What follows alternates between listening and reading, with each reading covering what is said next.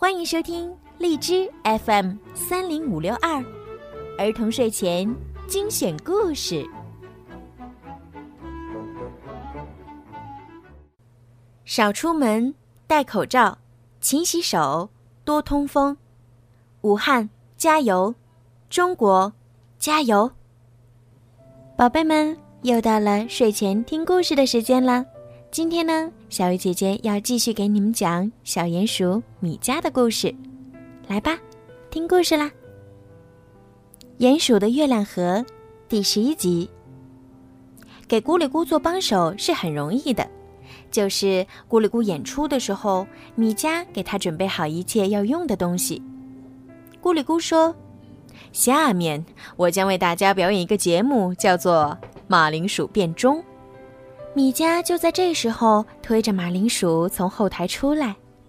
关于马铃薯变什么的问题，咕里咕已经实验了好几次了。他已经忘记怎样把马铃薯变成手表的魔法口诀了，所以呀，他现在就干脆不说变手表了，而只说是变成钟。他们的演出一直很成功。书城有一位有名的剧院老板黑熊先生。他对咕里咕和米迦的演出非常感兴趣，特意邀请他们去黑熊剧院演出。我可以提供这个城市最棒的舞台，黑熊先生很得意。我会为你们做很大的海报，题目叫做“大变特变”。咕里咕动心了，他答应了黑熊先生的邀请。海报上这样写着：“黑熊剧院推出最新节目‘大变特变’。”演出者天才的魔法师和精灵的鼹鼠，他们的演出每一场都很成功，掌声差点儿让黑熊剧院的屋顶飞起来。一次演出的时候，咕里咕突然说：“下面，鼹鼠米加将为大家表演一个节目，叫做‘纸片变树叶’。”啊，这次是鼹鼠米加来表演。所有的观众都很意外，但是大家很乐意看新的节目，一只黑色鼹鼠的表演。米迦意外极了，但是他没有出错，他真的把纸片变成了树叶，一片蓝色的树叶。大家都很激动，因为没有人想到鼹鼠也会魔法。这片蓝色的树叶被黑熊先生贴在了海报的最上角。来看演出的人可以先摸摸这片魔法变出来的树叶。电视记者鹦鹉小姐立刻就来采访鼹鼠米加，咕里咕也跟着一起被采访。太好了，亲爱的米加，你会成为明星的。黑熊先生数着演出得到的钱，非常满意的说：“咕里咕也觉得自己马上就会结束贫穷的生活了。”晚上，鼹鼠一家正在家里看电视。鼹鼠爸爸照例要看一会儿新闻。各位观众，今天我要向大家介绍一位朋友。鹦鹉小姐在电视里说：“她在黑熊剧院为大家表演了精彩的节目。”哦，是鼎鼎有名的黑熊剧院。大家可能不知道书城，但是黑熊剧院是早就在电视上看见过的。鼹鼠米先生全家都被吸引住了。鹦鹉小姐继续说：“大家也许没有听说过月亮河，那是一个很美丽的地方。天哪，月亮河！月亮河难道会和黑熊剧院有关系？那可是城里最有名的剧院呀！”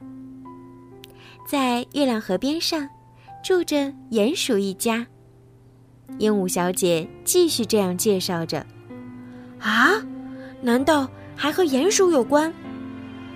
有一天，他们家生了一只黑色的小鼹鼠。鹦鹉小姐像在讲一个故事，这个故事让鼹鼠米先生一家惊讶的张大了嘴巴。现在，我很荣幸的向大家介绍他们家最小的儿子，米迦。鹦鹉小姐的话音刚落，镜头就切换到了米迦身上。啊，米迦在电视里！米太太兴奋地说道：“我们的弟弟在城市里成了有名的演员了。鼹鼠兄弟们都觉得有些不可思议。自从米迦离开家以后，米太太就常常向别人打听儿子的下落，但总是没有消息。到最后，米太太已经不敢打听了，她真担心米家在外面的生活。咚咚咚，是邻居刺猬先生来了。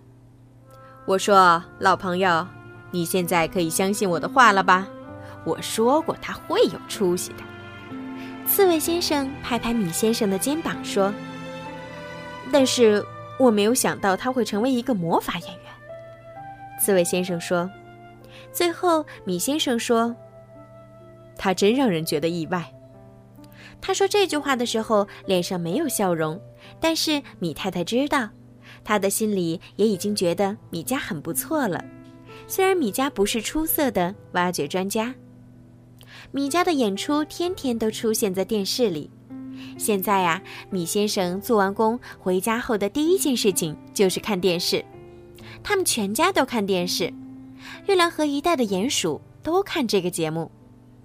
米太太虽然盼着米家快些回家，但总是说：“他能够在外面过得这样好，就让他继续在外面好了。”可是他会不会忘记我们？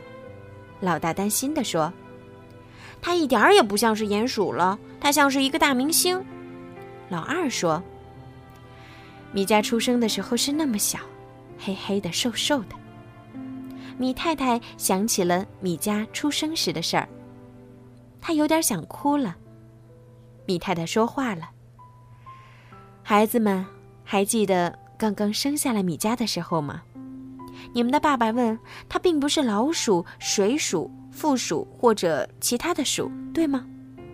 你们都点着头。你们的爸爸继续说，他只是瘦一些、黑一些，对吗？”你们还是点着头。最后，你们的爸爸说：“所以我们不用担心，还是会把它养大的。”鼹鼠兄弟们点着头。尽管它是黑色的，尽管它不喜欢挖掘，尽管它会成为明星，或者有一天它会成为乞丐，但是它永远都是鼹鼠。米太太昂着头说：“他永远。”都是我的儿子。